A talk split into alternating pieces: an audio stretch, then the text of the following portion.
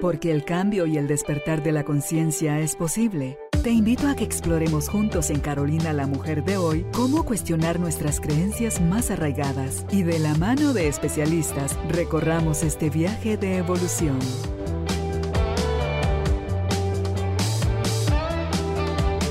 Este episodio llega a ti gracias al apoyo de Cemento Stark. Transforma tu vida, transforma tu casa con Cemento Stark. Bienvenidos. Tribu de almas conscientes, ¿qué les puedo decir? Para mí, ese día, esta entrevista, este momento, son de muchísima alegría y satisfacción. La gratitud que tengo hoy para dedicársela a nuestra invitada de hoy, que es la madrina de esta segunda temporada. Ella nos acompañó en la apertura de la segunda temporada y en el cierre de la segunda temporada. Entonces, por eso es que estaba nuevamente con nosotros hoy Malca para hablar sobre un tema que, la verdad, si ustedes lo pueden tener todo este conocimiento, hacen un resumen y lo hacen en una hojita chiquita y la emplastican o enmican, como dicen en México, y la tienen a la mano, va a ser de mucha utilidad. ¿Y saben por qué? Porque vamos a hablar con Malca sobre el tema kit de primeros auxilios emocionales, que a todos nos vienen bien. La vida nos va a presentar altas y bajas y depende de qué estemos pensando, cómo estemos interpretando, qué estemos eh, sintiendo en nuestro cuerpo y de qué manera estamos reaccionando, es lo que va a marcar una diferencia entre decidir desde el miedo o decidir desde el amor. Gracias nuevamente por estar con nosotros y quiero entonces así ya darle la bienvenida nuestra invitada Malka Balovis. Ella es psicóloga, es coach, es logoterapeuta y conferencista. Malka, querida, bienvenida al estudio nuevamente a compartir con nosotros tus conocimientos. Carolina, muchas gracias. Acaba de sonar ahí un citófono, lo siento, pero no lo puedo apagar, entonces me toca esperar a que, a que salga. Pero para mí es un honor estar acá dentro de lo incierto y lo impredecible que puede ser. Muchas gracias por la invitación, qué rico acompañarlas en este cierre de temporada. Estoy muy feliz de estar acá. Gracias. Y, como te comentábamos fuera de, cámara, tenemos esta nueva modalidad que es sacar una pregunta. Malca nos dio una, pero esa una nos dio espacio para que fueran tres, que vamos a, incluirlas aquí en la cajita. Así que con tu permiso, voy a agarrar un papelito por ti, te lo leo y tú eres quien me hace favor de eh, responderla. ¿Qué sentido le has dado a alguna experiencia de sufrimiento en tu vida? Mm. Qué poderosa, qué poderosa. ¿Qué sentido le he dado a alguna experiencia de sufrimiento en mi vida? Bueno, yo creo que me iría, eh, incluso en honor al tema de hoy, eh, me conecta con el TED que hice, un TEDx sobre emociones. Eh, creo que el sentido que le he dado a mi sufrimiento emocional ha sido acompañar a los demás a que puedan darle un sentido a su propio sufrimiento. Me explico, como desde pequeña nací hipersensible, casi que con las emociones a flor de piel, como si mi capita de piel fuese como unos milímetros más delgadita eh, y siento todo todo. Entonces puedo tener rabia, pero no es rabia, sino ira asesina. Y la tristeza, depresión suicida. Y la alegría, euforia máxima. Entonces, uff, como que aprende este va y ven, va y ven, va y ven. Y yo le digo a mis pacientes que a uno no le enseñan cuando uno es pequeño inteligencia emocional, así como uno ve cálculo 1, 2 y 3 en el colegio, deberíamos ver inteligencia emocional 1, 2 y 3. Bueno, pues yo no vi eso y durante un par de décadas sufrí mucho, ¿no? Sufrí la desconexión emocional para sobrevivir, sufrí esta montaña rusa, sufrí sentirme como una loca, sentirme como una extraña. Y creo que el sentido que le di a eso fue cuando dije, quizás sí, sí estudio psicología y quizás sí, sí aprendo de esto y puedo manejar mi locura de pronto puedo acompañar a alguien a que viva una vida un poquito menos loca y menos intensa como la que estoy yo viviendo. Y creo que ese es el sentido que más le ha dado sentido. Ese, ese sufrimiento es el sufrimiento que más le ha dado sentido hasta el momento a mi vida. Me encanta. Me encanta em, porque de ahí derivó la, vocación, o sea, el, estar al servicio, que está como estás ahora. Y creo yo, aunque nunca nos hemos conocido en persona, lo que te he podido tratar a través de esta vía, eh, Malca, te me haces una persona tan humanamente sensible, pero ya es un sensible que viene del amor. Tienes, creo yo, el corazón súper abierto, la mente súper... Em, es como un espacio seguro. Lo que sea que tú vayas a pensar y nos vayas a transmitir, puede uno que está cerca tuyo em, sentirse en una zona segura. Es lo que yo le decía a mi marido hace unos días, tú sos para mí mi puerto seguro. Entonces yo puedo desnudar mi alma delante de él porque sé que ahí no me va a pasar nada malo. Entonces esa misma sensación la tengo contigo es, algo que lo hace sentir tú a uno, así nos separen, tú estás en Bogotá en este momento y nos separan varios cientos de kilómetros. Así que bendigo tu sufrimiento, porque eso te llevó a ponerte en, esta, en esta posición donde estás ahora, Malca. Ay, Carolina, pues muchas gracias. Me, honra profundamente que sientas que este es un espacio seguro y sobre todo pues, pues porque sí creo que he trabajado mucho en yo volverme un espacio seguro para mí misma, ¿no? Y que creo que es un poco también el tema de hoy, entonces no, no adelantaremos, pero, pero, pero qué lujo, qué lujo sentirse así en este lugar contigo. es recíproco. Gracias.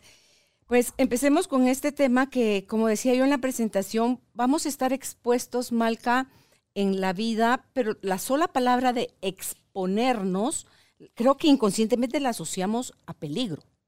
A, ¿y quién, qué, como, qué va a pasar acá? Esto, no, no tener certeza nos da ansiedad y, y se conecta con otro montón de cosas. Entonces, si nosotros vamos a depender siempre de alguien más o de las circunstancias para poder sentir paz, amor, conexión, deseos de estar en la vida, de fluir en ella, no es posible si no tenemos esa capacidad o no hemos desarrollado todavía ese saber sostenernos a nosotros mismos. Entonces, ¿por qué es tan importante aprender a sostenernos? Imagínate que esto, esto que estás diciendo es, es como una lucha que muchos distintos enfoques de la psicología ya están Em, conciliando, porque si bien es muy importante la corregulación, eh, corregulación es cuando tú tienes a alguien al lado que puede de alguna manera acompañarte a ti en tu propio espacio a poder calmarte, a poder nutrirte, a poder sentirte en paz, a bajar los niveles de excitación en el sistema nervioso. Y eso es supremamente importante. Es tan importante que la naturaleza de la especie humana cuando somos pequeños nos hizo muy dependientes de nuestros cuidadores. Es decir, el, bebé es una de las pocas especies, el bebé humano, que a los seis meses casi que todavía escasamente sostiene la cabeza, o sea, dependemos mucho del otro. Y esos primeros años nos hacen de alguna manera ir generando un sistema nervioso, un cuerpo seguro o inseguro, estas teorías del apego seguro y el apego inseguro con los demás, ¿no? Y independientemente de si tú pudiste establecer y tuviste el lujo de tener un apego seguro con tus cuidadores, pues eso por supuesto que te va a ayudar un poco más a sentirte más seguro y más cómodo en tu piel, más no necesariamente, ¿no? Entonces, independientemente si lo tuviste o no, llega un punto en la vida que es cuando realmente nos hacemos adultos, el, adulto no es quien gana plata, el adulto no es quien tiene hijos, el adulto no es quien vive solo, porque muchas veces tenemos estos adultecentes que podemos tener hijos y por dentro no hemos paternado este, este personaje que somos. Entonces llega un momento en el que si tú no aprendes a hacer tu cuerpo un lugar seguro para ti, si tú no aprendes a hacer de tu espacio un lugar en donde tú te conoces, conoces tus pensamientos, conoces tus sentimientos, conoces tus heridas, tus inseguridades, lo que te detona, pues finalmente lo que vas a terminar haciendo es que vas a terminar actuando desde la reactividad en el mundo y vas a vivir los momentos de soledad, como lo que hablábamos en el episodio pasado de una casa del terror, Así se vive, ¿no? Y tú decías una palabra que es súper importante y es que vivimos la incertidumbre como algo peligroso. Por tanto, si tú no te conoces, eso es incierto para ti, este mundo es incierto para ti y vas a vivir tu cuerpo y tu lugar y tu persona y la relación que tú tienes contigo mismo como algo amenazante y como algo peligroso. Y finalmente, hay, hay algo que a mí me parece muy lindo de la filosofía existencial y es que somos relación. Todo lo que hacemos y desde el lugar en el que nos paramos somos relación. Y no, no me refiero a que solo somos relación con el otro. Yo me relaciono con una pareja, yo me relaciono con una familia, yo me relaciono con mi trabajo, yo me relaciono con los objetos, yo me relaciono con una vela y yo me relaciono conmigo. Pero si migo me es amenazante y no tengo una relación conmigo, se me corta la vía de poder profundizar y relacionar con el otro. Entonces creo que esa es la importancia de aprender a ser mi propio refugio. Y mira que eso que acabas de decir, de esa relación amenazante que puedo tener conmigo, es de donde surge ese diálogo interno tóxico. Y de ahí no solo me lo hago y me lo digo a mí, sino que se lo hago y se lo digo a los demás. Porque como lo estoy viviendo afuera, es solo eh, se da así porque me lo hago primero a mí. Claro, y, es, y, ese, esta doble vía es una de las trampas grandes, ¿no? Me decía un día un paciente que mientras me hablaba, porque él se había equivocado con una pareja, la forma en la que se trataba a sí mismo era muy cruel y era muy dura y se daba mucho látigo. Y cuando le pregunto, ¿esta voz de dónde viene? Me dice, Uf, es que mi papá me trataba así. Entonces, claro, como nos tratan, nos tratamos y como nos tratamos, tratamos a los demás. Entonces, este circuito que se vuelve vicioso y, disfuncional, la única forma de poderlo romper es poder entrar dentro del circuito y dentro de lo que yo soy y decirme a mí casi que, venga, venga, a ver, tomémonos un café, tomémonos un té, desplomemos esto y limpiemos este cuarto a ver qué hago y cómo puedo nutrirme de adentro para poder nutrir las relaciones afuera. Totalmente. Como tú decías también, eh, como adultos nos corresponde ser nosotros ese espacio seguro. ¿Qué pasa? Porque decías también, podemos contar con un entorno que familia, amigos, que nos brinden esa sensación, pero hay gente que no los tiene. Entonces, cuando no los tienen, es lo que tú decías, es el adulto el que se debe hacer cargo de proveerse a sí mismo ese espacio. Entonces. ¿cómo podemos empezar a encontrar o a generar, Malca, esos espacios seguros dentro de nosotros? Yo me iría por contestártelo un poquito medio de tres formas. Vamos a ver, vamos a ver cómo me organizo. Primero, Creo que muchos de nosotros no nos sentimos seguros en el espacio físico en el que nos encontramos y adicionalmente no nos sentimos seguros dentro de nuestra propia piel. Y creo que son dos cosas diferentes que van de la mano. Entonces, cuando de alguna o de otra manera estamos incómodos en nuestro espacio físico, eso va a tener una repercusión en cómo yo me vivo y me experimento por dentro. El problema es que si yo no me conozco por dentro, puede que no sepa cómo o qué variables o qué contexto necesito yo para pechicharme, para calmarme y para sentirme seguro. Entonces, en una primera nota, yo siempre digo que hacer un proceso de acompañamiento personal es muy útil porque lo que hablábamos la sesión pasada, el, el, el, episodio pasado es, si tú vives tu casa como una casa del terror, entrar ahí solo puede ser muy amenazante y te vas a sentir casi que caminando a ciegas mientras te chocas con todos los objetos y los monstruos que hay.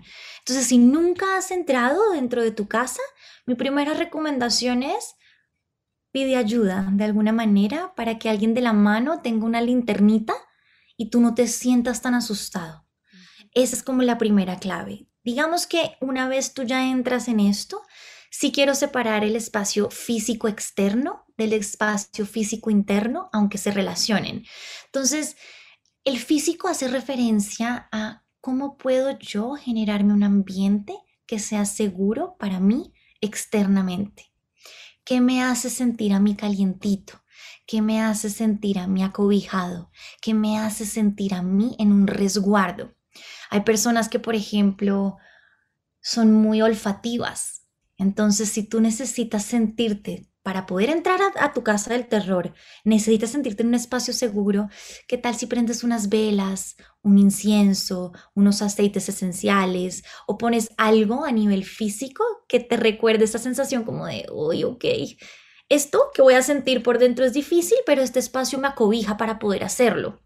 O si de pronto yo soy de temperaturas, ¿sí? Necesito prender una fogata, necesito hacerme un chocolatito caliente o un té, necesito quizás prender una bolsa caliente, meterme debajo de las cobijas, generar como un nichito donde lo calientito me diga, ok, ahora ya puedes entrar a sentirte.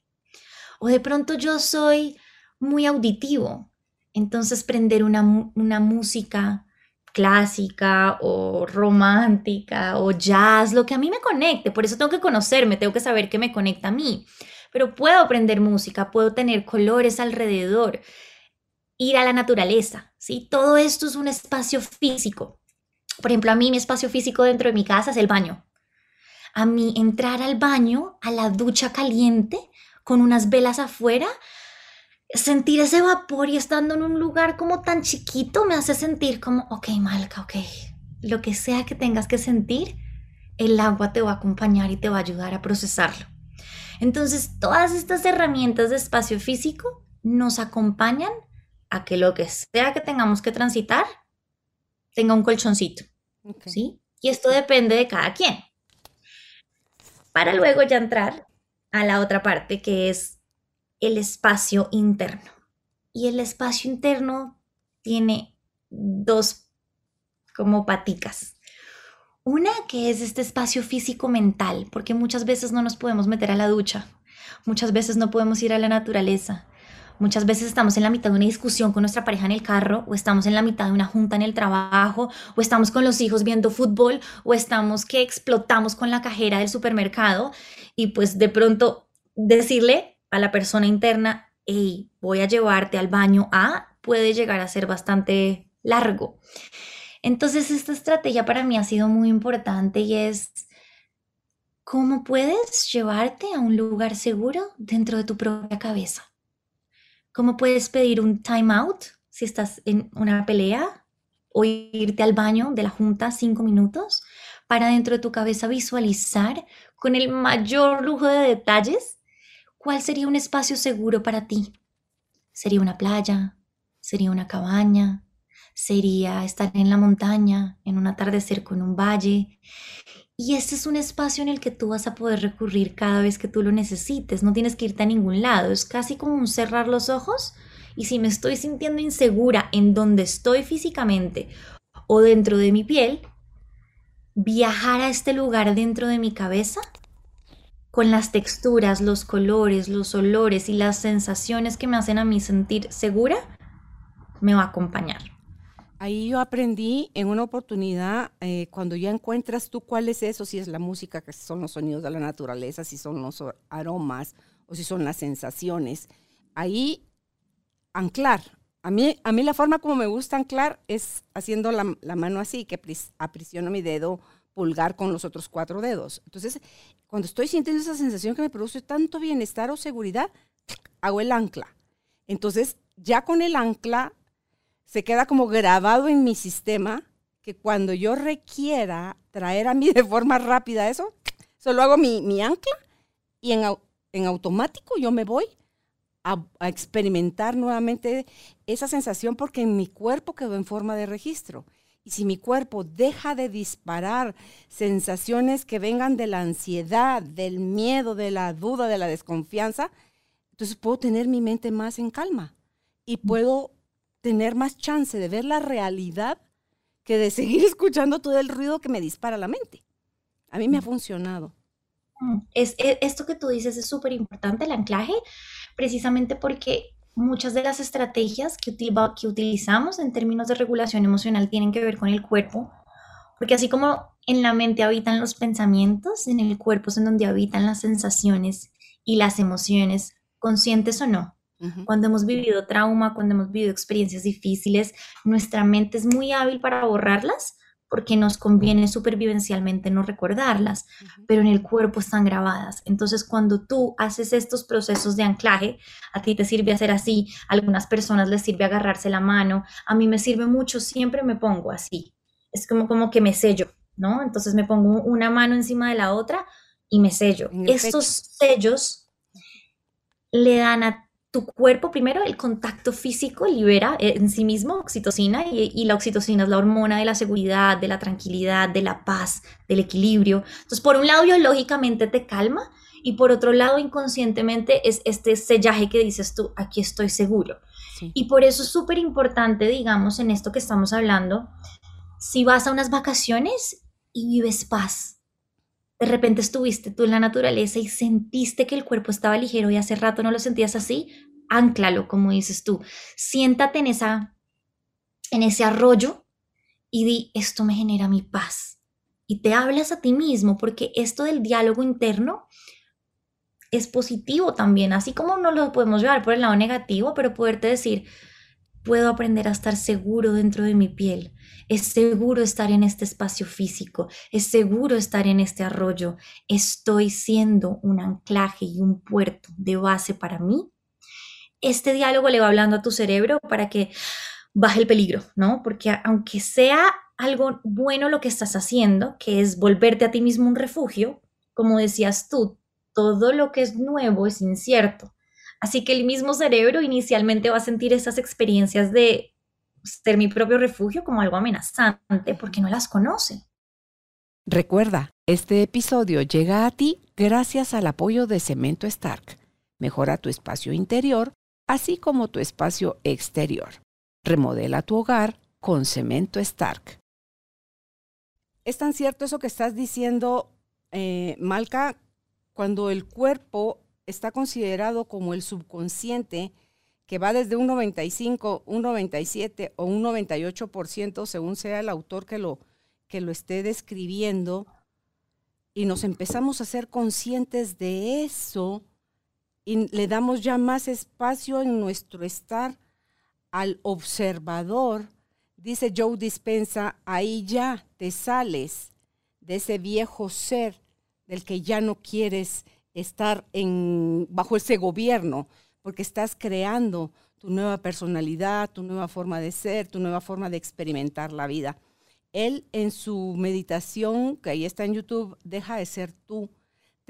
él propone que para volver al presente, cuando te pescas ya en un pensamiento que se está de nuevo regresando a esas tierras que consideras eh, como pantanos, yo a raíz de que lo empecé a practicar, solo una vez he tenido la oportunidad de hacerlo, porque como que mi mente dejó de dispararme todo ese ruido. Pero cuando me la estaba disparando, la palabra que él usa es cambia. O sea, y se dice con, como una orden, cambia. A mí me impresionó, Malca, para quienes nos están viendo a través del video, haz de cuenta que era como, como están los eslabones de las cadenas. Estaba así, ya otra vez enganchada yo al, al pensamiento de mi viejo yo y cuando dije cambia, sucedió que se, se, soltó, desapareció esa cadena, pero en automático. Yo dije, wow, es necesario volver al presente porque es en el pasado o es en el futuro donde estoy sintiéndome que no estoy en un espacio seguro. Pero en el presente estoy seguro. Entonces digo yo así, ¡ala! ¡Qué increíble! Yo los invito a que lo busquen, a que lo practiquen, lo prueben, denle el beneficio de la duda. A mí me está haciendo maravillas, te digo, en, mi forma de, ser, de estar, de experimentar la vida ahorita de otra forma. Mm. Sí, sí, he escuchado y creo que, creo que hace, hace un tiempito hice yo una meditación y, y es es como, como reorganizar los patrones en los que el cerebro está acostumbrado a andar, ¿no? Como El cerebro finalmente es un tema de estadística y es un tema de costumbre y de hábitos. Por eso es tan difícil establecer nuevos hábitos por más pequeños que sean, porque tú llevas toda la vida actuando de una manera, todos los días te levantas a las 9 de la mañana y tú quieres levantarte a las 5 porque quieres que el día sea más productivo, porque quieres meditar y quieres ver el amanecer. Y de pronto, y levantarte a las 5 te conviene más en términos de tu mejor versión, pero lo primero que tu cerebro va a diagnosticar es ¡ah! peligro, peligro, diferente. Yo no sé si esta mujer va a poder soportarlo. Y creo que poder hacer este, este, este cambio que tú estás diciendo es acompañar a la cabeza decir, espérate, lo que tú me estás diciendo que es amenazante puede no serlo. Te agradezco por advertirme, gracias por notificarme, pero estoy aquí ahora y donde estoy puedo aprender a hacerlo diferente. Y creo que esa, esa frase a mí me ha ayudado mucho, la de puedo aprender, porque a veces cuando yo tenía una relación muy difícil conmigo misma. Entonces, cuando me decía a mí misma, yo te amo, yo te acepto, yo te quiero, mi sistema lo sentía falso. Era como, no es cierto, no, no, me digas mentiras, tú no te quieres. Entonces, cuando estaba en el presente y me podía empezar a decir, estoy aprendiendo a estar aquí para ti, estoy aprendiendo a quererte, estoy en el proceso de aprender lo que tú necesitas uy, como que el sistema se calma porque es, real, estoy en el proceso de aprender, entonces no lo siente como algo como tan... Eh, se, quita de la mente el verdugo, que es el que quiere castigar, que es el que quiere señalar, es el que dice, estás loca si crees que lo vas a lograr. No, entonces ya es como, con, como que te volvieras el cuidador amoroso de tu niño chiquito, donde no le vas a pegar a un niño porque va caminando está aprendiendo a dar sus primeros pasitos y se cayó. Al contrario, corre, lo levantas, ves que esté bien, le dices que, que seguro que eh, lo consuelas. E, eso mismo creo yo que es lo que poco a poco va aprendiendo a uno a, a tratarse de esa forma con solo esas frases que tú dijiste. Puedo aprender o estoy aprendiendo a ser más paciente, más amorosa, más confiada, más segura, más, lo que sea que querramos eh, implementar en nuestro nuevo ser. Mm, tal cual, y yo creo que ese es el camino para empezar a salir ya del espacio físico externo, que estamos hablando de seguridad, a volverme un espacio interno seguro. Sí, porque muchos de nosotros que vivimos esto como una casa del terror, la trampa en la que nos lanzamos es que entre más nos angustia estar con nosotros, más nos evitamos. Y entre más nos evitamos, por consecuencia, más nos angustia estar con nosotros, ¿no? Se vuelve como este ciclo que se retroalimenta y que cava su propia tumba, porque estar dentro de mi propia piel, es que imagínate, cuando tú cierras los ojos, que a mí por eso me gusta tanto la imagen de un Buda, y lo tengo siempre en mi cuarto, solo para recordarme que si cierro los ojos, entro a mi espacio. Porque a veces estamos con los ojos afuera mirando para todo lado, en un frenético vaivén que hace que el ruido externo nos distraiga. Y el problema y la ganancia de eso es que cuando el ruido externo baja, el ruido interno aumenta. Y cerrarte con los ojitos, a escuchar las voces, a sentir las sensaciones, a perforar dentro de tus heridas, a ir y explorar los recuerdos que tú tienes de la infancia, de la juventud, de X o de Y, eso tensa mucho el cuerpo. Y yo por eso creo que gran parte de lo que estamos hablando y que tú me ayudarás con la guía, pero es cómo puedo soltar mi cuerpo para abrir espacio, para con la respiración y con el estar aquí presente pueda yo ir entrando en estos lugares mientras me digo a mí misma, esto que hay dentro de mí es seguro. Sí, cuando yo eh, escuché por primera vez que a través de los ojos, entra el 80% de lo que pone en, modo encendido el cuerpo. Dios mío, por eso es que es tan importante cuando estás aprendiendo a meditar o a querer hacer cambios, a introducir nuevos modelos de comportamiento en tu vida, es cierra los ojos, lo que tú decías hace un ratito. Respira en conciencia, eso te calma y eso te permite sentir que todo lo que te rodea no te está amenazando, ni tú mismo ni tus archivos. Hay de verdad, Malca, como un, un interés genuino a ver aquello, pero ya no desde el juez, ni desde el verdugo, ni desde el látigo en la mano que quiere castigar. No, no, no, no, no. Es ya un deseo de ver qué fue, qué pensamiento, qué emoción, qué sentimiento, qué creencia fue la que anclaste, que te llevó a, convertirte en lo que hasta el día que dijiste, basta, tiene que haber otra forma de ser. y elegiste empezar a hacer cosas nuevas poderlo ver, a mí me tiene impactada poder ver que no es solo, justo hoy cuando estaba desayunando, estaba platicando con la persona que me ayudó en la casa. Entonces le estaba queriendo yo compartir a ella todo esto. Entonces, eh, ¿qué pasaba, le digo, cuando usted, ah, cuando usted se ponía en forma de, ataque? Porque ella vivió ella fue soldado, ella eh, le podía pegar a tres hombres al mismo tiempo, ella ganaba. Entonces, eh, ¿qué pensaba usted cuando usted inmediata se ponía en forma de ataque o defensa? Me van a agarrar. Eso es muy vago. Le dije, ¿la van a agarrar quién?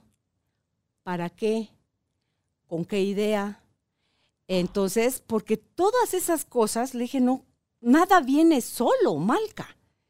me van a, y la mente se dispara unas historias horribles. Ante todo, si ya tuviste una experiencia muy dolorosa, como fue que le pasó a ella.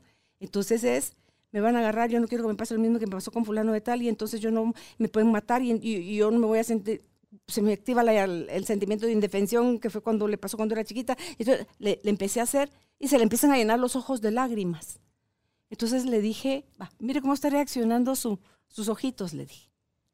Su corazón no sé si se aceleró, pero su cuerpo activó con lo que yo le estoy haciendo recordar ahorita nada más en un momento.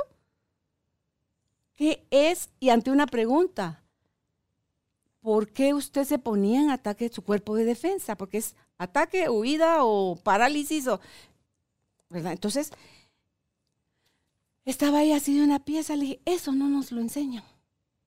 No nos lo enseñan, vamos en modo inconsciente, mm. arrebatados, atropellando, lastimándonos más, haciendo más grandes y más profundas nuestras heridas, sintiéndonos más y más desconsolados, y más ataque y más defensa y más huida y más ataque y más defensa. Entonces digo yo, y la, la, la forma como se le estaba cambiando su mirada y la expresión de la cara era así de como que le están cayendo los veintes y le dije, se da cuenta. Cuando uno empieza a verle eh, cómo es el proceso en por qué nos complicamos tanto la existencia.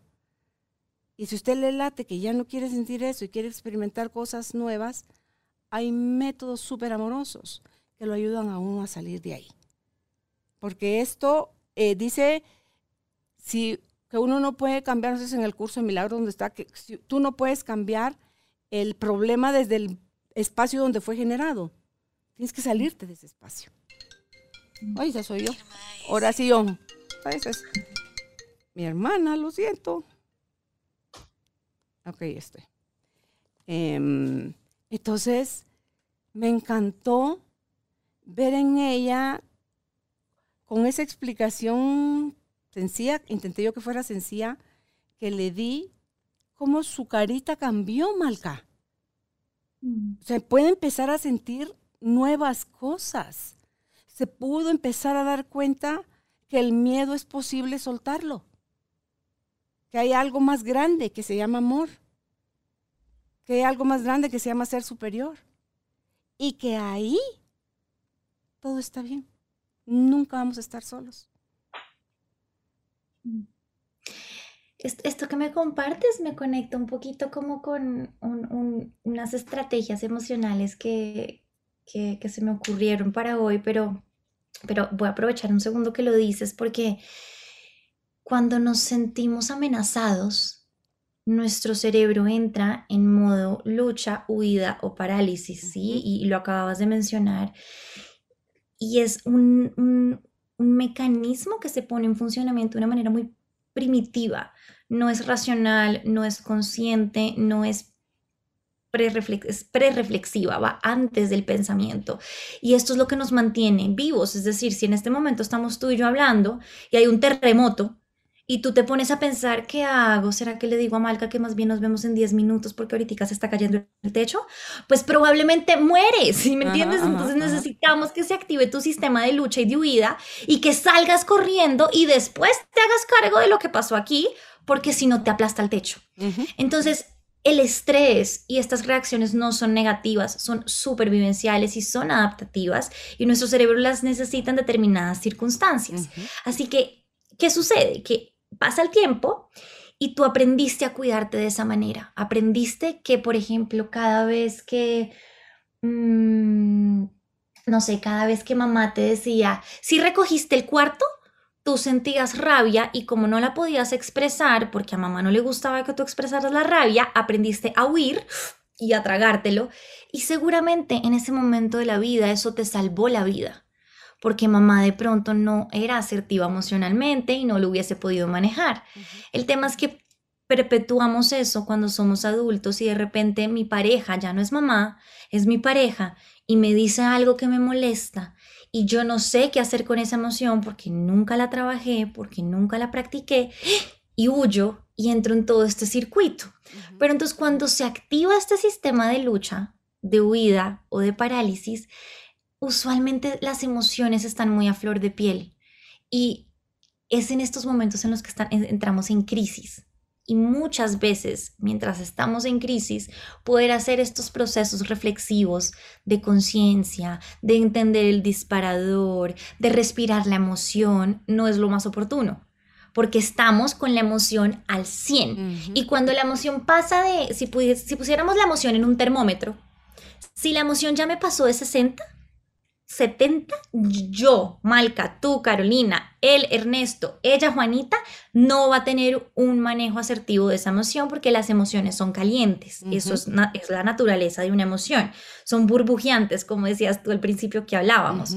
Entonces, lo primero que yo necesito hacer para que mi cuerpo esté seguro dentro de lo que estoy sintiendo es que si estoy en crisis, si estoy en angustia, necesito estrategias de choque estrategias de choque que calmen a mi sistema nervioso para decirle, ven, ven acá, no hay terremoto, no hay huracán, no hay depredador. Y la forma en la que las digo de una vez. Sí, por favor, ya que ya, llegaste a ese punto para hablar que qué hacíamos em, en momentos de crisis y angustia. ¿Cuáles son esas estrategias? claro, es que cuando dijiste lo de lucha y huida me fue imposible no. no hablarlo no hablarlo porque eso es lo que pasa cuando estamos en crisis y angustia. Entra todo nuestro sistema a parálisis y quedamos absolutamente como perplejos. ¿Qué significa lucha, huida o parálisis? Significa que se nos activa en algunos escenarios una respuesta de alarma inconsciente en donde nuestro sistema parasimpático y nuestro sistema simpático, que son como la forma de nuestro cuerpo de responder, o aceleran el ritmo cardíaco y desplazan toda la sangre a los músculos para correr y luchar, o se activa el parasimpático desde una parte del nervio, del nervio vago, que es el dorsal, que ¡pum! parálisis total y quedas así, petrificado del susto. Entonces, en ese momento que tenemos emociones así de fuertes, usualmente a mí lo que me ayuda mucho es hacer cosas que tengan un choque en el cuerpo, por lo que les decía que las emociones habitan en el cuerpo. Unas les llamo las estrategias acuáticas. Les llamo acuáticas porque me ayuda a recordarme rápido el nombre. Acuáticas tienen que ver con cualquier tipo de elemento que le traiga frío a mi cuerpo para activar el nervio vago ventral, que es el que me va a ayudar a regular mi estado nervioso. Entonces las acuáticas son, tomo un vaso de agua frío lento, cojo hielo con las manos hasta que me quemen las manos y luego lo suelto. Y luego vuelvo y lo agarro y luego vuelvo y lo suelto. Si puedo, me meto en una ducha de agua helada. Si no puedo, voy al baño. Me echo agua fría en la cara durante un minuto mínimo para que sienta el choque en mi cuerpo. Entonces, todas estas estrategias acuáticas tienen el mismo fin y es como activo este nervio para que mi cuerpo diga, ven, ven, no estamos en la guerra. Descarga física es supremamente importante, es decir, si tú puedes hacer ejercicio intenso, cardiovascular intenso, o poderte hacer unos push-ups, o salir a trotar 10 minutos, o como gritar, coger un cojín así y gritar dentro del cojín para que la emoción bruta y reactiva salga, o por ejemplo abrazar muy fuerte un cojín o golpear un cojín, estos choques van a permitir que la emoción en su forma más bruta salga. Sabores fuertes. Te metes un limón y lo muerdes y entonces eso genera este mismo choque en el cuerpo. O te metes un picante si toleras el picante. Descontextualizarte es súper importante. Por ejemplo, si estamos tú y yo aquí sentadas, Carolina, y tú me dices algo que a mí me genera malestar, mi cuerpo lo recibe. Yo estoy sentada en esta posición. Mi cuerpo lo recibe así en esta posición. Si yo me quedo en esta posición, el mensaje que le envió a mi cuerpo es estoy ahí, estoy en el trauma, estoy en la experiencia amenazante. Entonces hay muchas estrategias de descontextualizarme que yo puedo hacer.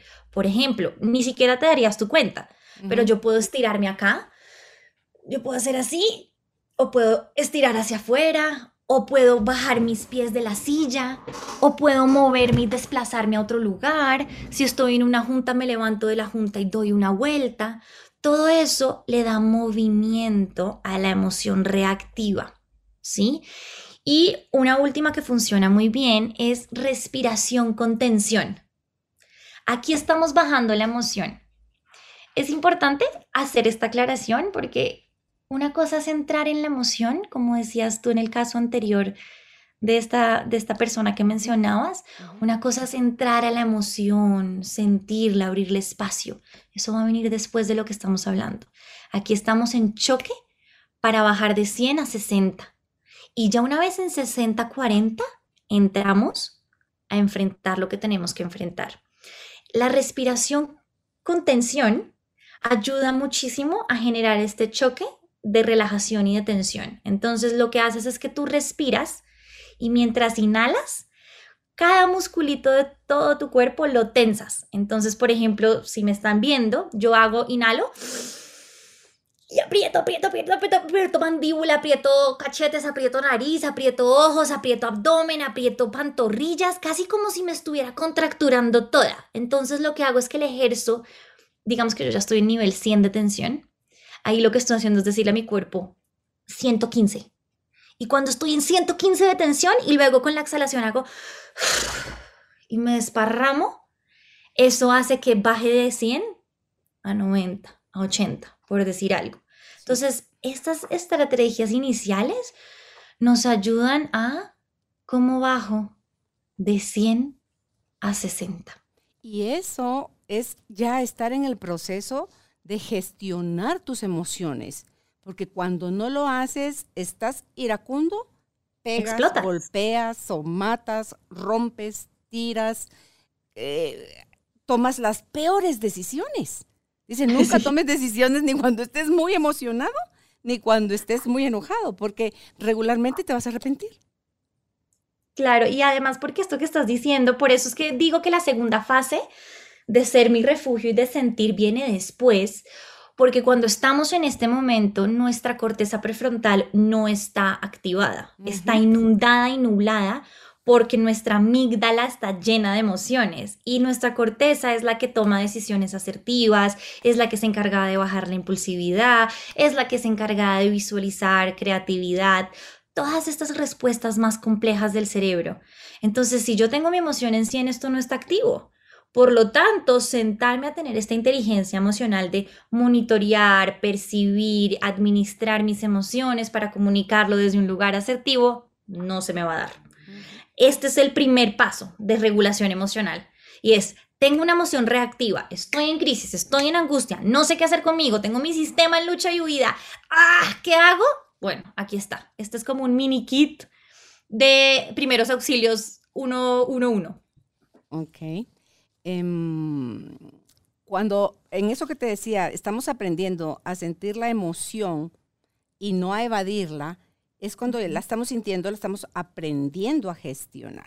Ya bajamos de 100 a 60. Ahí la mente se empieza a aclarar. Ahí ya tenemos nuevamente acceso a toda la corteza prefrontal.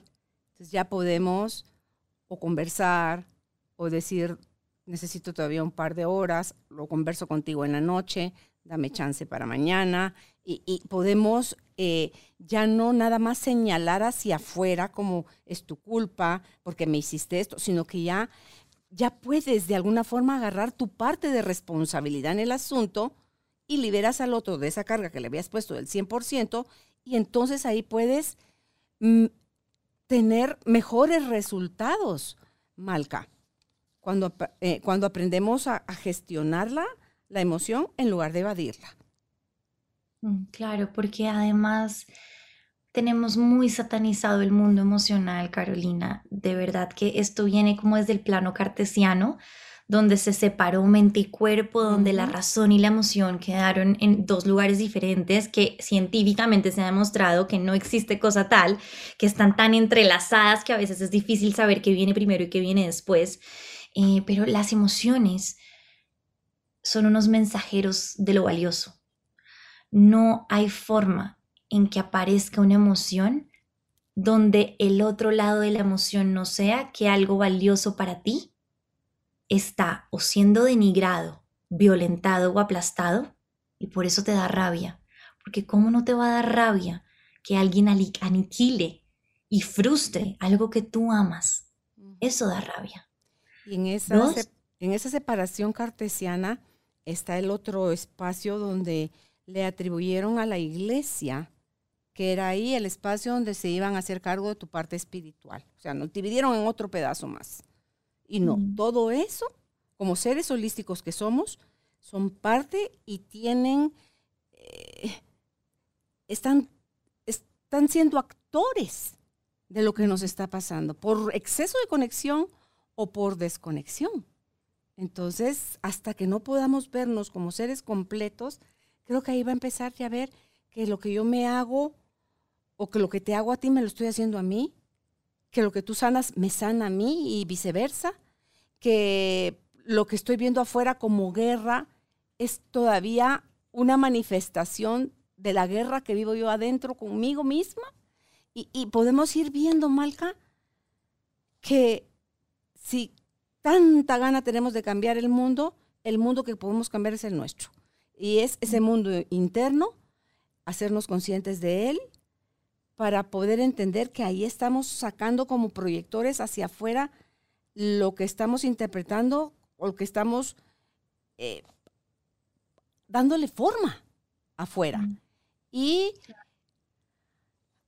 yo solo cuando me pongo a pensar en eso, y digo, Dios santo, porque yo sí, yo sí quiero pensar, aunque digan que es una utopía, que eso es posible. Y si de uno en uno se va a ir logrando, pues de uno en uno, y no sé cuándo va a llegar a suceder eso, pero creo que es posible, porque de ese espacio, de ese mundo, de ese lugar, no sé cómo decirle, de ahí somos, ahí pertenecemos. Eso es quien realmente somos. Mm. Y, coincido con esto que estás diciendo, como de que es que es de uno en uno, ¿no? Porque, porque esto es un proceso y, y, para mí sí es importante que el primer paso, una vez estás tú ya en 60, es es desmitificar y desatanizar el mundo de la emoción, porque mm. si tú no sientes, no estás vivo, es así de sencillo, es decir, el momento en el que te desconectas de tu sentir es el momento en el que dejas de vivir y por eso existe el vacío existencial, las crisis existenciales, la sensación de no me lleno con nada, no me hallo, no me siento pleno, me siento incómodo en donde estoy, porque la emoción es un mensajero que va y toca tu puerta y te dice, Carolina, estás llorando porque algo valioso en tu vida se desvaneció. Carolina, tienes miedo porque algo valioso en tu vida corre riesgo. Carolina, tienes rabia porque algo valioso en tu vida se frustró. Esos mensajeros que solo los puedo empezar a escuchar cuando bajo ese termómetro emocional son las claves para vivir una vida con sentido, plena y desde el amor y precisamente no desde sentirme como ajeno al universo. Y, creo que el primer punto es, venga, eres humano, naturaliza sentir.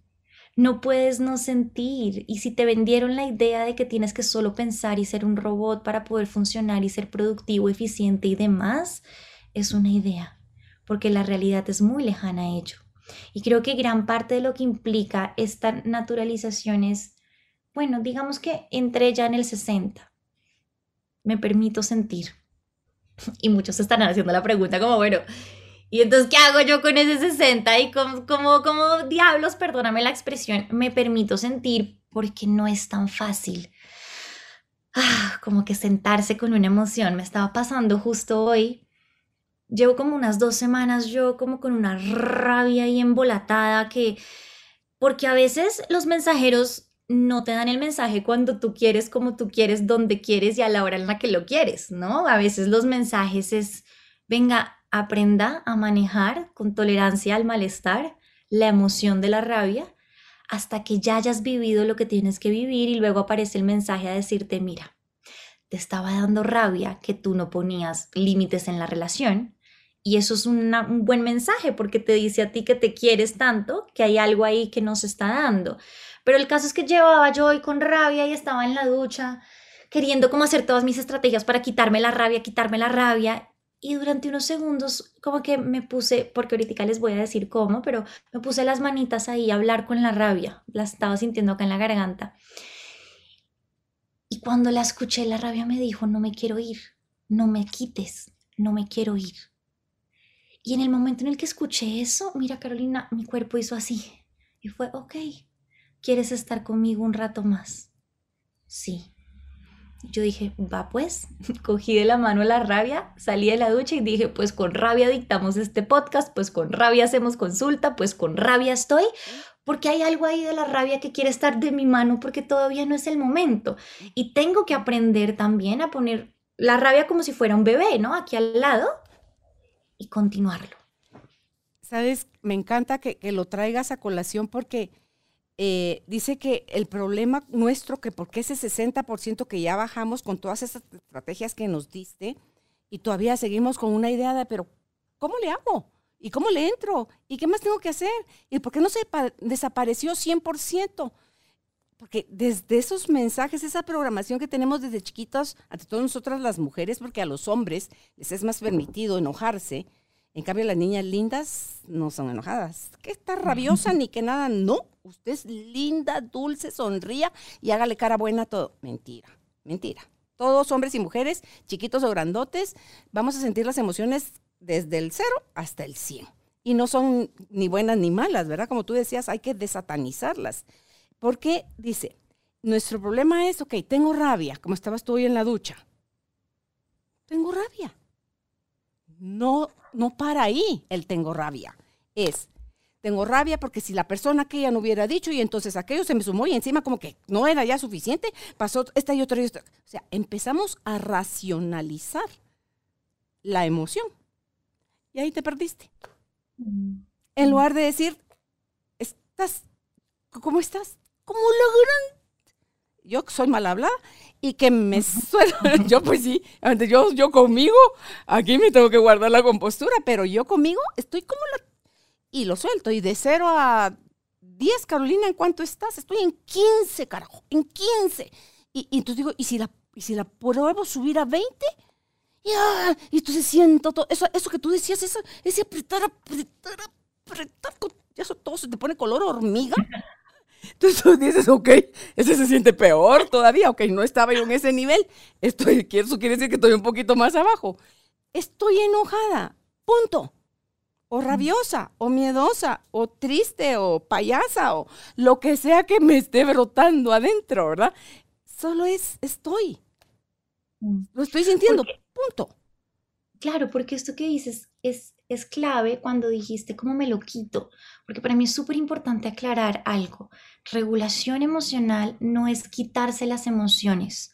Las primeras estrategias que hablábamos no son quitártelas, es lograr como, como, como quitarle un poco de ruido de fondo a la emoción para que pueda estar en una bolita en la que después tú puedas entrar a sentirla, llorarla, procesarla, expandirla, cargarla, sostenerla, que es un poco lo que viene ahorita, pero no se quita porque si se quita, no escuchas el mensaje y gran parte de lo que frustra es que la mente saca esta estrategia de querer controlar. Entonces, claro, a mi mente Carolina le conviene un montón yo saber por qué estoy brava ya, porque así me quito esta incomodidad. Pero es que resulta que la vida quiere enseñarme cosas y para enseñarme cosas tengo que vivirlas y transitarlas. No me puedo saltar el charco emocional. Claro. Tengo que navegarlo. Entonces, esto requiere paciencia y requiere de un musculito que se llama la tolerancia al malestar. Y es cómo puedo yo aprender a vivir mi vida conmigo sintiendo, porque la vida es un solo sentir. Y amanecemos y de repente amanecimos de pronto y regamos el café y sentimos rabia. Listo, ¿cómo cojo esa rabia? La siento, pero la vida también continúa, entonces tengo que andar con mi rabia y llegar al trabajo y de pronto en el trabajo siento mucha alegría porque me ascendieron, pero entonces luego me llama mi hijo que se cayó y me puse triste. Esto es así, es constante. Entonces, aprender a abrirle espacio a la emoción, bueno, a mí me cambió la vida y, es un tip que les quiero dejar acá. Eh, suena más bonito de lo que es cuando uno lo vive, porque yo sé que cuando uno vive los procesos emocionales se viven con mucho desorden, pero el primer, o sea, lo primero que quiero decir es cuando ya estamos en 60, ahora sí vamos a hacer el proceso cómo me siento a sentir. Lo primero es lo que ya hablamos al principio, genera tu ambiente adecuado para sentir. No se te vaya a ocurrir abrir tus emociones en la mitad de la junta. No tienes la contención y el espacio para hacerlo. No se te ocurra sentir mientras estás en la mitad de una pelea con tu pareja, porque no tienes la contención para hacerlo. En ese momento te puedes hablar a ti mismo para que tu niño interior y tu adulto interior no quede en el aire y le dices, en este momento no me puedo hacer cargo de esto, Malca, pero voy a venir por ti, no te estoy abandonando, no te ignoro. Dame un rato y cuando estemos a solas, vamos a entrar acá. Esto nos envía el mensaje de que no estoy evadiendo, pero claro, hay momentos y contextos adecuados para hacer las cosas, ¿no? Entonces, no solo marca, sino que te cortas tú misma tú, toda la historia que te estabas diciendo. No lo dejas, ahí se me va a quitar, no. Te estás diciendo tú a ti misma, en este momento, en este lugar, con estas personas, no es posible, pero te prometo que más tarde volvemos a hacer la conexión para que podamos ver cuál es el mensaje que nos trae este malestar. Claro, porque además las emociones, esto que tú dices, las emociones son como niños. ¿Qué pasa cuando tú ignoras a un niño? El niño va y jala, mamá, mamá, mamá, mamá, y la mamá, mamá, mamá, mamá, mamá, mamá, mamá, hasta que la mamá se voltea y le dice, ¿qué, mi corazón, qué quieres? La emoción va a ser igual. Hasta que tú no le dices, ¿qué? ¿Qué sientes? Ella va a seguir escalando hasta que el cuerpo habla lo que el alma calla, ¿sí? Entonces le dices a tu cuerpo, mira, ahorita no, pero va a llegar el momento en el que yo lo voy a poder hacer. Y una vez tú generas tu ambiente adecuado en términos del espacio seguro, prendes tu velita, digamos, ya llegué yo del trabajo, son las 10 de la noche, acosté mis niños, ya mi pareja tiene noche de chicos con los hombres y fueron a jugar póker, yo qué sé. Estoy sola en la casa, prendo mi velita, me encierro en el cuarto, prendo mi música. Si nunca me he sentado a sentir y me asusta, que esto es algo muy común que le pasa a mis pacientes y es, ¿qué tal que abra la puerta y no la pueda cerrar? Y dure horas y horas y horas atrapado en esa emoción. Ponte un tiempo inicial mientras tú puedes confiar en tu propio organismo. El cuerpo es muy sabio, la emoción no es eterna, biológicamente dura unos minutos en el torrente sanguíneo. Es la mente la que la activa y reactiva. Pero mientras tú vas desarrollando las habilidades y confías en ella, date a ti mismo un tiempo. Te dices en voz alta, Malca, durante 20 minutos voy a darme el espacio para sentir esta emoción. Y pones la alarma y ya sabes que esos 20 minutos está en un espacio contenido esa emoción. Si ya tienes canchita, pues no tienes que poner la alarma, ¿no? Pero para empezar es una buena estrategia. Y ahí lo que necesito que hagas es prendes tu observador con toda la conciencia plena, sin juicio. Solo va a observar y a describir lo que vas a sentir y te vas a recordar verbalmente para qué estás haciendo esto porque nadie hace algo difícil si no tiene un para qué hacerlo.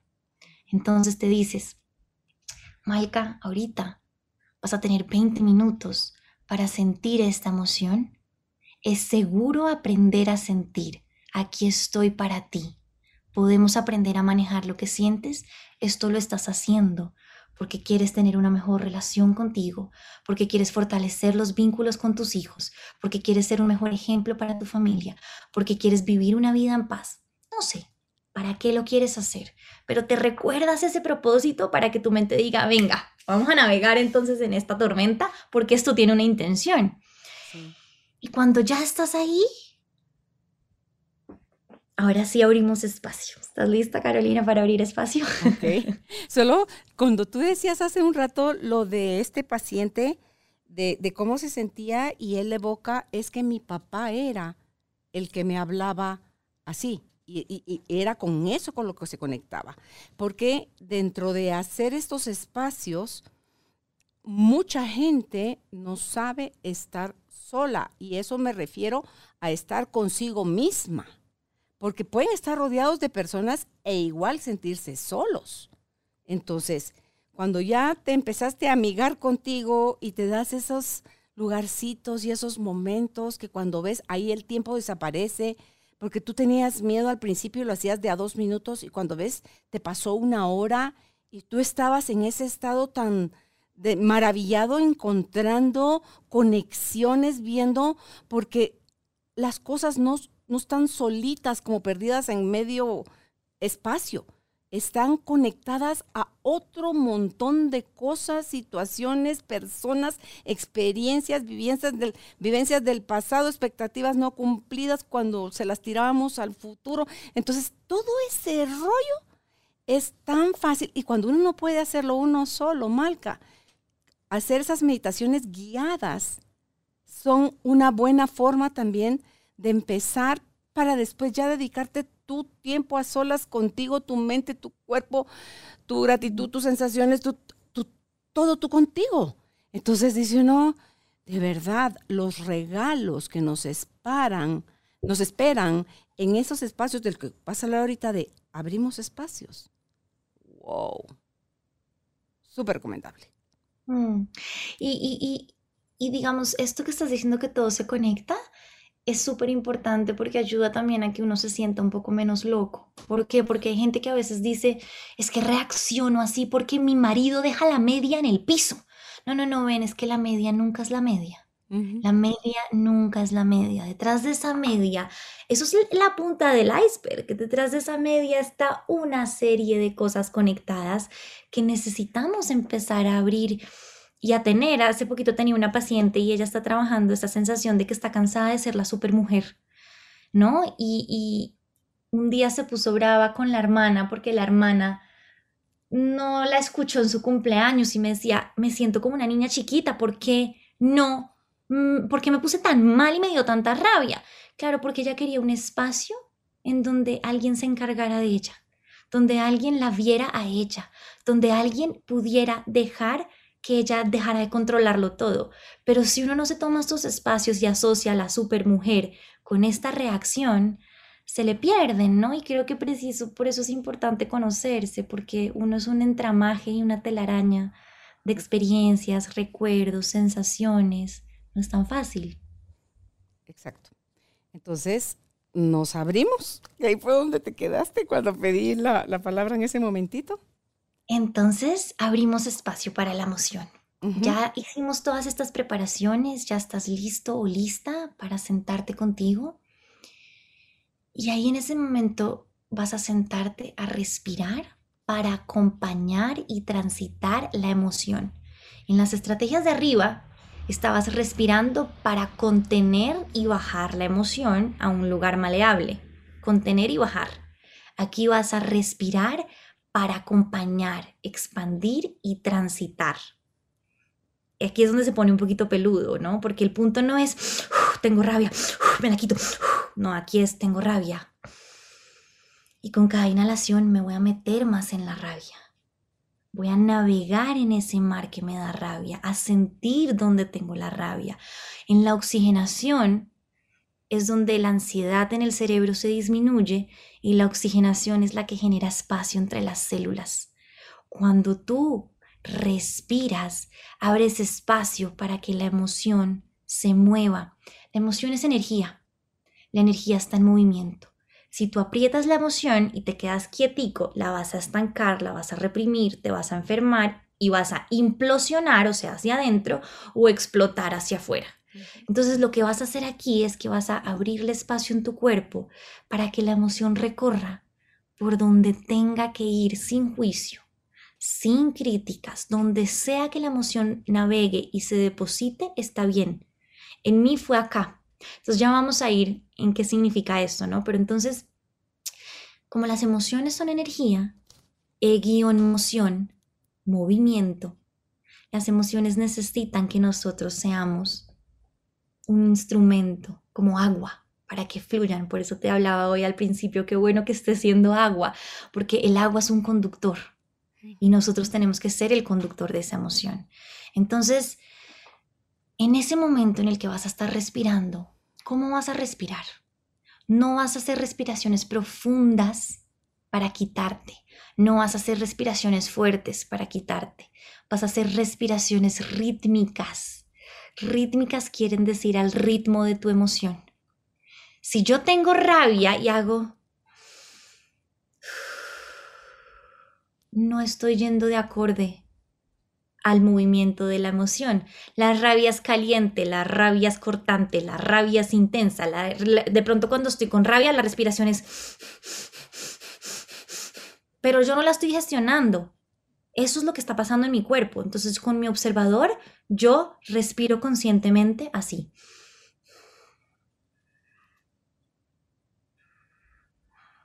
Cuando yo hago esta respiración rítmica, el ritmo naturalmente va a bajar un poco, porque tú vas a estar acompañando la emoción. En ese momento vas a sentir dónde hay puntos de tensión en tu cuerpo. Si esa emoción la estás sintiendo como nudo en la garganta, como contracturas en los trapecios, como dolor en la lumbar, como dolor aquí en la cervical, como que te pesan las piernas y no sabes cómo sentarte, como que se durmieron los pies. Ahí ya está. Sin juicio y sin entender. Acuérdense que aquí no estamos en un punto de queremos entender, aquí estamos sintiendo, la comprensión viene después. Y cuando ubicas el punto de tensión, otra vez vas a respirar con toda la intención, con todo el amor y con toda la seguridad que te vas a emanar a ti mismo. Digamos que en mi caso, ¿no? Estaba aquí. La identifiqué en la garganta. Entonces voy a respirar, inhalo y me digo, Malca, ¿es seguro sentir esto que estás sintiendo? ¿Es seguro estar dentro de tu cuerpo y tener esta emoción? No pasa nada si no la comprendes. Le estás dando espacio para sentirla y habitarla. Es seguro estar aquí. Y una vez tú respiras entrando en la emoción, quiero que hagas algo que es magia. Y es que te vas a poner la mano en el lugar en donde sientes la tensión, en donde sientes el dolor. Mm. Eso es darle el 110% de tu atención. Y cuando te pones la mano en ese lugar vas a sentir cosas y la emoción va a querer de alguna manera expresarse. Entonces vas a ponerte la mano y no quiero que hagas nada distinto a acompañar la emoción. Siéntela. ¿Qué movimiento tiene? En mí era así. Subía y bajaba por la garganta. Entonces yo con mi mano hacía esto. Y era así, se contracturaba. Entonces yo con mi mano contracturaba un poquito, apretaba suave y decía, aquí estoy. Y ahora vas a empezar a tener un diálogo con esa emoción. No importa si no es racional, incluso no importa si no te habla. Escucha eso. A mí no me habló. A mí lo que me dijo es, deja de querer quitarme, no me quiero ir, me quiero quedar. Entonces cuando te pones la mano ahí, le vas a preguntar, ¿de qué color es? ¿Para qué está ahí? Esa es una pregunta clave. ¿Y qué necesita de ti? Entonces yo, con mi rabia, me puse la mano y yo, ¿para qué estás acá? Y me dijo, no sé. Y yo le hice, ¿qué necesitas de mí? Me dijo, que me dejes quieta, no me quiero ir. Deja de querer sacarme. Y con eso o a veces la emoción me puede decir, estoy aquí para recordarte que tú importas, y que él no te valora. O a veces la emoción está ahí para decirme, extraño a mi marido que partió y se fue. Para eso estoy acá. O a veces la emoción me quiere decir, estoy acá para recordarte que necesitas descansar. No eres todopoderoso. Y cuando le pregunto qué necesitas de mí, es la respuesta que la misma emoción me quiere comunicar, que me quede quieto, que me abrace, que me contenga, que tome agua, que pida ayuda, que llore. Y cuando estoy en ese momento, voy a respirar y con la exhalación voy a expandir la emoción. Me voy a imaginar que esa emoción ya no va a estar acá. No me la va a quitar, sino que va a recorrer todo mi cuerpo. Toda yo voy a hacer rabia, toda yo voy a hacer dolor, toda yo, este, el, el mensaje que me estoy enviando es no me quito esto, es importante, lo abrazo y lo sostengo. Y cuando tú te conviertes eso y dejas ser a la emoción, la emoción te va a dejar ser a ti. Y va a buscar la forma de salir de ti ella solita. Y de pronto vas a transpirar porque es agua. O de pronto vas a llorar porque es agua. O de pronto vas a hacer ah, porque es un suspiro. O de pronto vas a hacer ah, porque es rabia y está frustrada. O de pronto vas a como que sacudirte. La rabia misma te va a llevar. O de pronto vas a querer bailar un poquito como al son de la emoción y te vas a querer mover. O de pronto te vas a querer echar en la cama porque la emoción quería que descansaras. Entonces, lo que sea que sea darle forma a la emoción, ahora ahí ya puedes, porque lo que estás haciendo no es para quitártela, es para darle voz, para darle volumen, para darle forma, para darle cuerpo.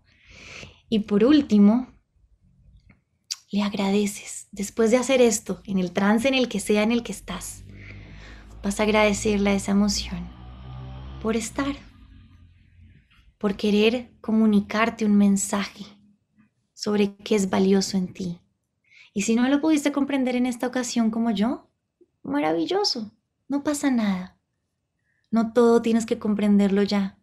A veces necesitas estos espacios para sentir. Entonces le agradeces a la emoción por estar y te agradeces a ti, porque lo que estás haciendo es enorme. Porque hace unos días, hace unos meses y hace unos años no hubiese sido posible que te dieras ese espacio. Pero si estás aquí escuchándonos, es porque estás listo para empezar a entrar dentro de ti desde un lugar distinto. Entonces te agradeces a ti por, permitirlo hacer diferente, por tener el valor de ser vulnerable y acompañarte a transitarlo. Y cierras el espacio de alguna manera, como dices tú, Carolina, anclamos. Imaginas que ese espacio lo llenas con una burbujita de oro, lo metes en un huevito, o haces algún cierre energético donde te cruzas y haces esto se queda aquí para que continúes con tu vida, o como hago yo que a mí me sirve, lo traigo a mi corazón, todo esto es parte de mí, es mi creación. Yo creé ese espacio, yo creé esa emoción, yo creé ese pensar, lo recojo, hago eso parte de mí, me integro, gracias, corto y sigo la vida porque la vida sigue. Y eso es abrirle espacio a una emoción mm, poco breve. Y si eh, mientras más lo practiques, ni siquiera hay tengo que leer el papel guía para cómo fue los pasos que dijo Malca. Si te hace fácil aprenderte la el, ¿cuál es la palabra, Dios mío? ¿Qué paso va después de cuál?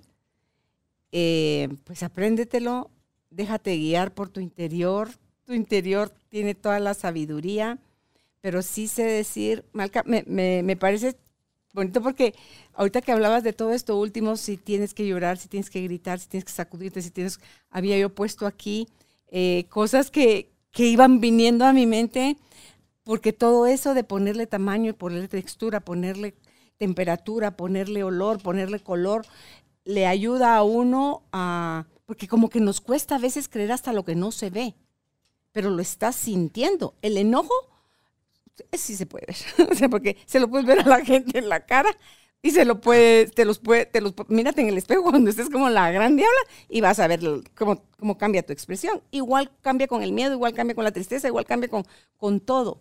Entonces, pero eh, con ese hábito tan grande que tenemos de quererlo controlar todo, o para no ser como los Santo Tomás, que hasta no ver, no creer, es practiquen, prueben.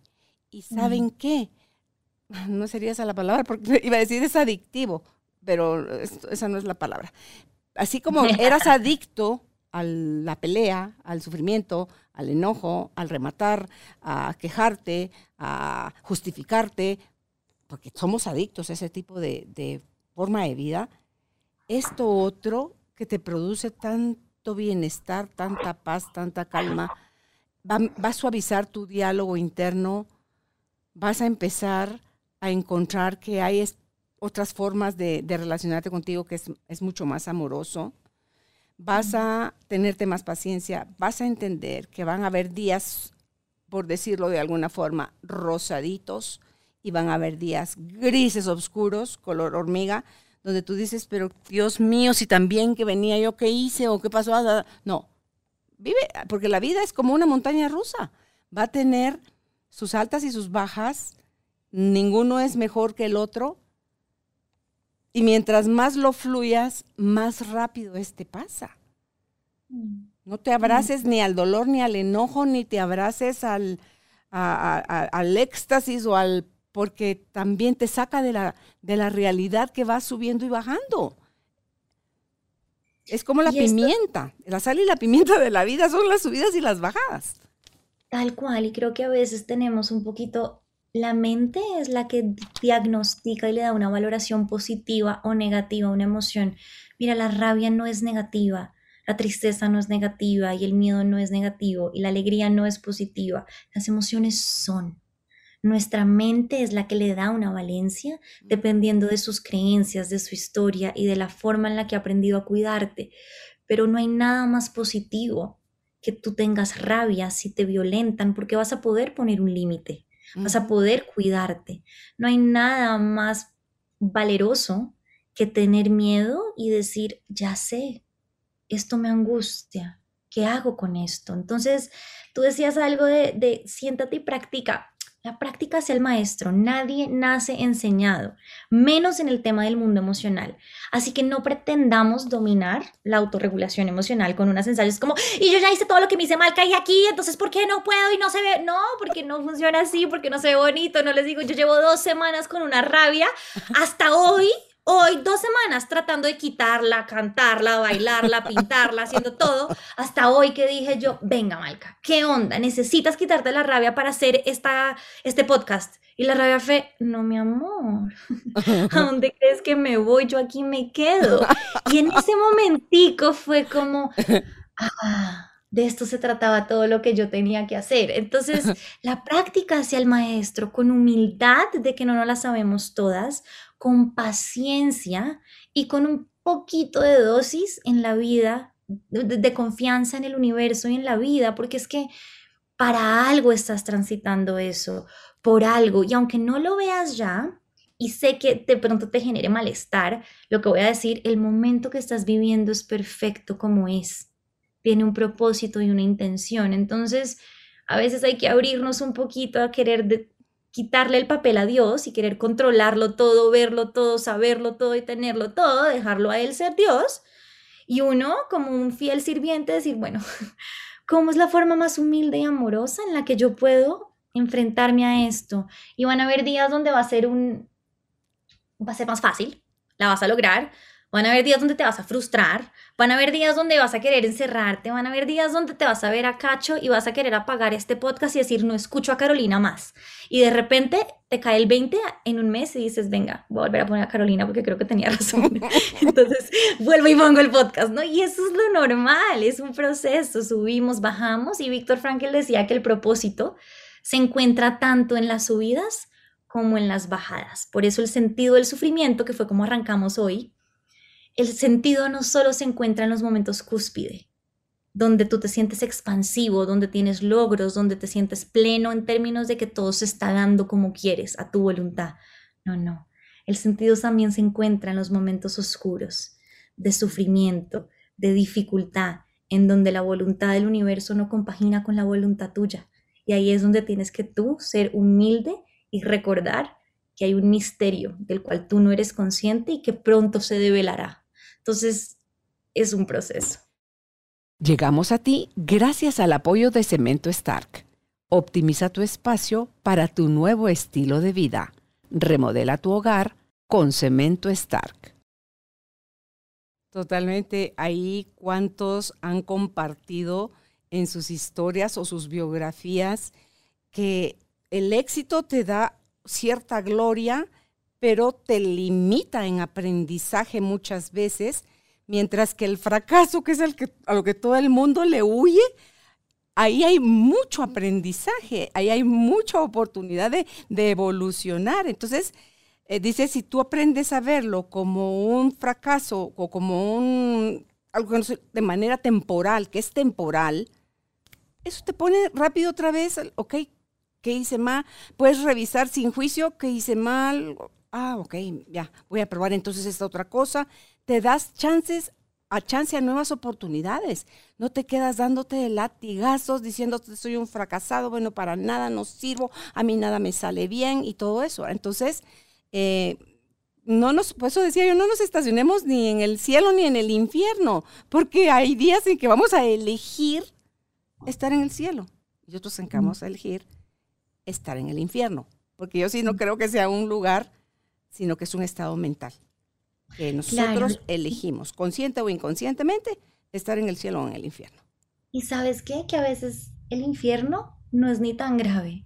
Uno va, lleva su sillita, suda un ratico el calor, charla con ese mancito que está ahí abajo y le dice que hubo pues parce, regáleme a mí alguito, se pone el bikini, transpire, porque a veces uno no sabe cómo salir de ahí. Entonces uno tiene que acompañarse a estar ahí en ese infierno. Y tú decías esta palabra de fracaso y a mí me cambió mucho cuando yo escuché esta frase y es, ¿qué es el fracaso? Porque el fracaso es tu mente que pone esa definición, pero a la luz de tu proceso vital y del desarrollo evolutivo, un error no es más que un aprendizaje. No es más. O sea, en este momento las cosas no se dieron como yo quería, que estoy aprendiendo de acá.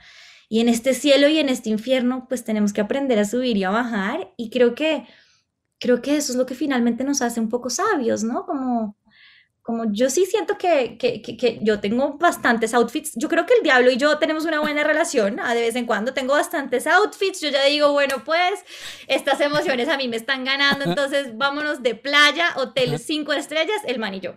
Entonces es reírse también un poquito de esto, ¿no? Porque es que a todos nos pasa, o sea, esto nosotros vemos el éxito del otro, vemos a la otra persona en la tarima, a ti te ven a ti aquí sentada y dicen, Dios mío, ¿y cómo Carolina llegó a abrir esto? Pero detrás de esto, seguramente tú tienes tus outfits sí, también con él. Sí, sí, sí, sí. Entonces es, es vivir, es disfrutar el ser humanos, es agradecer que tenemos esta parte que se llama lóbulo frontal, que nos da acceso a todas estas capacidades, es agradecer también a la parte de nuestro cerebro límbico, porque también es la que nos ha llevado a sobrevivir y a estar donde estamos, es vivir en, equilibrio, Malca, es buscar la congruencia, es buscar, sí, la palabra sería el equilibrio, porque las tormentas no duran para siempre, como el, el éxtasis tampoco dura para siempre. Entonces, fue una hermosa forma de cerrar esta temporada con esta conversación contigo, Malca. Em, gracias por ser, gracias por existir, gracias por esa generosidad. Nos dejaste una serie de, de elementos, de ingredientes que bien aplicados nos llevan a soluciones más amorosas. Con paciencia, dándole a cada día su propio afán y creo que vamos a ir eh, descubriendo ese ser maravilloso que le pusimos como un poco de tierrita y velos encima, pero que ya está dentro de cada uno de nosotros esperando para surgir. Así que gracias. Qué lindo, no, pues muchas gracias a ti por la invitación, es un honor participar en este cierre desde, desde este encuentro que finalmente no se da si no es porque las dos nos conectamos acá. Entonces te agradezco a ti por tu apertura, por tu genuinidad, por la autenticidad con la que te muestras y con la que expresas. Y yo quisiera cerrar con cómo abrimos en términos de la, respuesta que tú me respondiste a mí eh, que me dijiste la curiosidad frente a lo que no se sabe. Y, y, cuando estabas diciendo esto de que es un proceso y es la vida, es, no todo lo sabemos, pero todo lo podemos querer curiosear. Y creo que eso es muy amoroso, ¿no? Mi rabia no la conozco hoy, pero puedo tener la curiosidad de poder acompañarla, de conocerla. Entonces creo que con las emociones más que nada es importante la curiosidad. Así que gracias, les mando un abrazo muy grande y... Y tengo, tengo los brazos erizos porque es, cómprale otro outfit a tu, a tu rabia. Eso es lo único que te están pidiendo, que le compres otro outfit y que no estés pensando en eliminarla. Pues... Gracias. ¿Dónde pueden ustedes contactar a Malca si creen que están listos para su acompañamiento terapéutico? Ella está en Instagram eh, como Malca Valobis, es con doble S, B chica y doble S, Malca con K. En Facebook está como Malca Valobis y su página web es www.malcavalobis.com. Esperamos contar con tu presencia, el regalo de, tu conocimiento, Malca, en la siguiente temporada. Bendiciones y disfruta del frito que estás teniendo ahorita en Bogotá. Gracias, Carolina. Lo mismo, tú disfruta del calor. Un abrazote. Que estés bien. Chao. Chao. Tribu de Almas Conscientes, solamente para agradecer este periodo que nos acompañaron en nuestro canal, donde los expertos aceptaron la invitación y ustedes abrieron su mente y su corazón a recibir esos mensajes y nos dejaron del 10 de enero al 24 de junio llevarles estas 70, estos 70 episodios. Hay todavía cosas que se están cocinando, que están sucediendo, que están llegando a nuestra vida. Pudimos ver, hubo variedad de invitados, los profesionales siguen llegando, el cielo nos ama de esa manera, les ama a ustedes de esa manera, que nos da la oportunidad de tener acceso a ellos y lo celebramos. Y para mí, personalmente, mi alegría más grande es compartir de mis bendiciones, compartirlas con ustedes. Así que la invitación es nada más a que estén pendientes del inicio de nuestra tercera temporada, que será el lunes 11 de julio. Esperamos ya ahí poderles mostrar el nuevo set eh, y abrir nuestra mente y corazón a los nuevos invitados, a las nuevas sorpresas, a las nuevas bendiciones que vamos a seguirlas compartiendo con ustedes. Gracias a cada uno de los profesionales. Nuevamente, gracias Judith Pocasangre. Ella nos acompaña en la producción. Juan Pablo Galindo en la parte técnica de audio y video. Alejandro Aguirre en la parte de eh, la administración y por supuesto a Cementos Stark por su confianza en Carolina, la mujer de hoy. Será hasta la próxima temporada. Que estén bien, disfruten su vida. Gracias por ser parte de esta tribu de almas conscientes. Recuerda visitar nuestra página web carolinalamujerdehoy.com.gt para más información de estos temas y de nuestros invitados. Tenemos más programas, blog, libros, talleres, tienda en línea y material exclusivo para quienes se suscriban. Encuéntranos en redes sociales como Carolina la Mujer de Hoy.